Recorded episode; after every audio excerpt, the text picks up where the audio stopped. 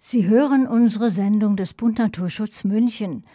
Und jetzt, bei allen nicht gerade erfreulichen Perspektiven, wollen wir nun Zuversicht walten lassen.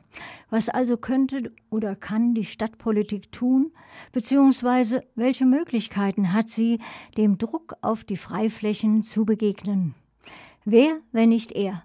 Unser bewährter Experte Klaus Bäumler, Leiter des Arbeitskreises Öffentliches Grün im Münchner Forum und langjähriger Vorsitzender im Bezirksausschuss Max Vorstadt, hat vielleicht ein paar Antworten hierzu parat.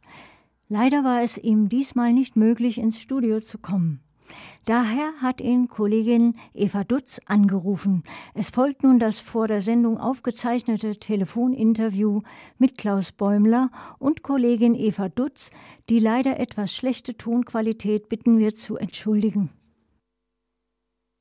Herr Bäumler, wir wollen heute mit Ihnen über die Bebauung bzw. den Schutz von Freiflächen in der Stadt München sprechen und hier insbesondere darüber, welche Handlungsoptionen die Stadt bzw. auch die Münchner Bürger beim Thema Stadtentwicklung haben. Die Politik hat ja schon vor einiger Zeit erkannt, dass Handlungsbedarf besteht und der Stadtrat hat eine Reihe von Beschlüssen in den vergangenen Jahren verabschiedet. Welche davon halten Sie denn für besonders wertvoll? Ja, für mich ist grundlegend äh, der Beschluss aus dem Jahr 2015. Äh, damals wurde ein Freiraumkonzept München 2030 äh, entwickelt und vorgestellt. Und das sollte eigentlich die Grundlage sein für die künftigen Planungen, vorausschauend bis 2030. Und man hatte eigentlich große Erwartungen, dass, dieses, dass diese langfristige Freiraumentwicklung auch in der Politik, in der Politik des Alltags durchgesetzt werden würde. Was beinhaltet denn dieses Konzept? Dieses Konzept hat äh, vor allen Dingen zunächst mal die Grundaussage gehabt, dass das öffentliche Grün zu erhalten ist, dass wertvolle Grünzüge äh, zu erhalten sind und auch äh, Maßnahmen ergriffen werden sollen, dass diese, äh, dieser Bestand der grünen Infrastruktur in Wert gesetzt wird, sozusagen aufgewertet wird durch Fußwegsysteme, durch entsprechende äh, Belebungsmaßnahmen und so weiter.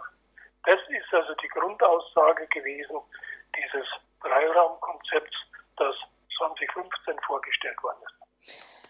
Jetzt ist das dieses Konzept auf der einen Seite, ähm, das die Politik eben vorgestellt hat, auf der anderen Seite zeigt sich aber in München die Realität ja ein wenig anders. Wenn ich jetzt hier vor meine Haustür schaue, ähm, auf die Gegend rund um den Mosacher Bahnhof, dann blicke ich mit dem Memminger Platz an der U-Bahn-Station oder dem gerade entstehenden Wohngebiet, dem Meilergärten, die sogenannten, regelrecht auf eine Betonwüste. Wie kommt es denn zu dieser Diskrepanz zwischen der Politik und der realen Umsetzung? Wenn man denn eigentlich weiß, wie man bauen müsste und ganz anders baut?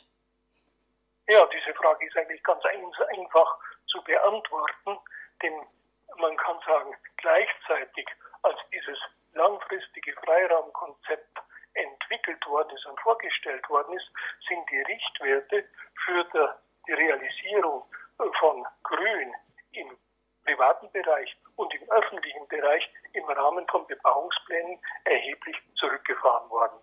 Das heißt mit anderen Worten, äh, diese Verdichtung, die Sie jetzt beklagen, ist darauf zurückzuführen, dass man äh, als Zugeständnis äh, für die Investoren gesagt hat, ihr dürft dichter bauen, wir lassen es zu, weil die Wohnungsnot so groß ist.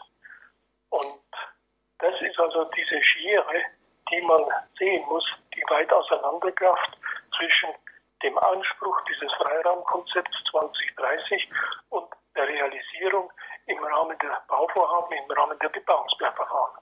Wenn denn, wie Sie jetzt schon angesprochen haben, das Argument einfach der Stadt ist, dass München so stark wächst, dass man eben möglichst viel und möglichst eng bauen muss, Und das Gegenargument jetzt von Ihrer Seite ist, dass Freiflächen auch wirklich frei bleiben müssen und das ja auch die Erkenntnis dieses Konzeptes ist.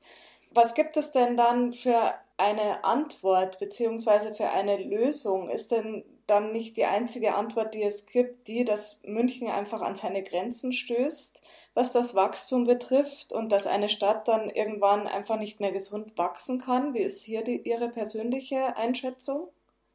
Also ich gehe davon aus, dass ein, gewisses Wachstum wird man auch in dieser Stadt in Zukunft brauchen.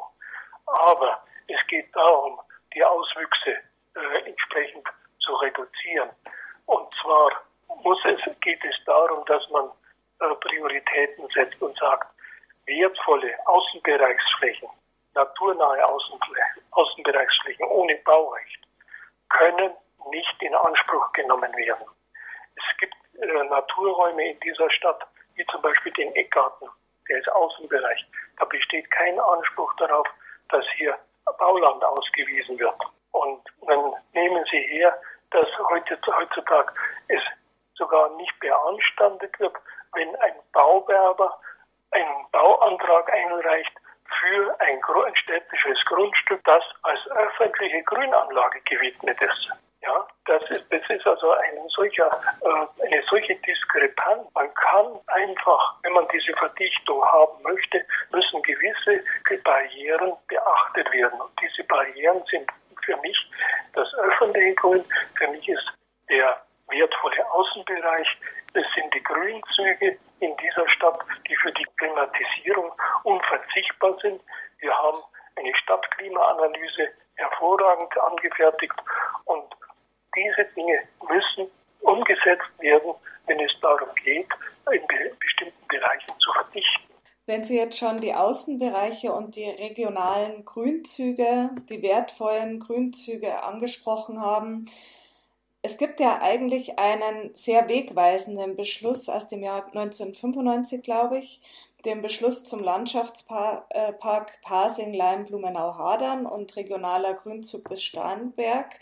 Da hört man ja auch, dass das eben auch angetastet wird. Wissen Sie da was zu dem aktuellen Stand? Also hier muss man den Zusammenhang mit dem U-Bahn-Bau sehen. Es gibt hier Strömungen, die sagen, wenn diese U-Bahn-Linie neu gebaut wird, dann ist es eigentlich sinnvoll, im Rahmen der standardisierten Verfahren die Frequenz äh, für diese Linie zu erhöhen. Und deswegen müssen also bestimmte Bereiche die diesem Landschaftsplan zugeordnet waren, für die Bebauung freigegeben werden. Da muss ich sagen, das ist für mich nicht nachvollziehbar. Denn diese Grünzüge haben eine ganz wesentliche Bedeutung äh, für das Stadtklima und auch für den Erholungsbereich. Und man sollte solche Beschlüsse, die 95 gefasst wurden, ernst nehmen.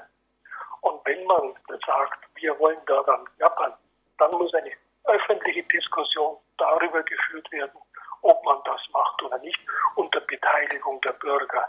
Und man kann nicht so im Beschlusswege äh, Scheibchen für Scheibchen abschneiden, sagen, hier ändern wir mal für diesen Bereich den Flächennutzungsplan, für jenen Bereich äh, den Flächennutzungsplan. Das geht über die sozusagen ohne große öffentliche Wirksamkeit über die Bühne. Nein, hier sind Grundsatzentscheidungen zu fällen und die sind öffentlich zu diskutieren. Das ist ein gutes Stichwort, die Beteiligung der Bürger. Sie sind ja jemand, der sich sein Leben lang engagiert hat und weiter engagiert für München. Wie kann sich denn der Einzelne einbringen, wenn er eben für das Grün in München kämpfen möchte? Was gibt es da für Formen der Beteiligung? Ja, die erste Form der Beteiligung ist eigentlich äh, eine ganz primäre Forderung. Es ist die Wachsamkeit, die Aufmerksamkeit, die Anteilnahme an den öffentlichen Dingen. Ja, dass man die Dinge verfolgt und nicht erst dann, wenn die Baumaschinen aufmarschieren und anrollen, dass man sich erst dann in dieser letzten Phase um die Dinge kümmert. Der Bürgerschaft muss für ihr Grün kämpfen und wachsam sein. Das ist also die Grundvoraussetzung. Das bedeutet auch, dass die Stadtverwaltung hier eine Bringschuld hat. Sie muss nämlich das Wissen um das öffentliche Grün, das Wissen um diese äh, Flächennutzungspläne, die Grün ausweisen, die, das Wissen, wo die regionale Grünzüge sind, diese vorbereitet werden und muss den Bürgern zugänglich gemacht werden. Es gab ja in der Vergangenheit auch Erfolge, die durch das Engagement der Bürger erzielt worden sind, bei denen Sie auch beteiligt waren. Welche Erfolge können Sie denn hervorheben? Ja, also der größte Erfolg, äh, den wir in den letzten Jahren zu verzeichnen war, das war das, das erfolgreiche Ringen um die Erhaltung des Finanzgartens an der Nahtstelle zwischen Englischer Garten und Hofgarten. Das ist also, äh, dass hier der Bau des äh, Konzertsaals im Landschaftsschutzgebiet, im rechtsverbindlichen Bebauungsplangebiet, das hier öffentliches Grün ausweist, dass man hier diesen Konzertsaal verhindern konnte. Das war eine große Aufgabe, äh, die erfolgreich zu Ende geführt worden ist, auch mit Unterstützung, die ganz wichtige Unterstützung vom Bund Naturschutz. Der Bund Naturschutz hat hier eine ganz wesentliche Rolle. Er ist gefürchtet. Er hat nämlich als Organisation ein Klagerecht. Ja, und das Klagerecht geht den Bürgern ab, im, im Regelfall sodass der Bund Naturschutz gerade auch bei, bei der Erhaltung des Finanzgartens mit diesem Damoklesschwert im Hintergrund eine ganz wichtige Funktion erfüllt hat. Das ist ein schönes Schlusswort. Es gibt also Erfolge. Äh, es ist wichtig, sich zu engagieren und ich danke Ihnen erstmal für dieses Gespräch. Vielen Dank. Das gute Gelingen ist zwar nichts Kleines, fängt aber mit Kleinigkeiten an. Sokrates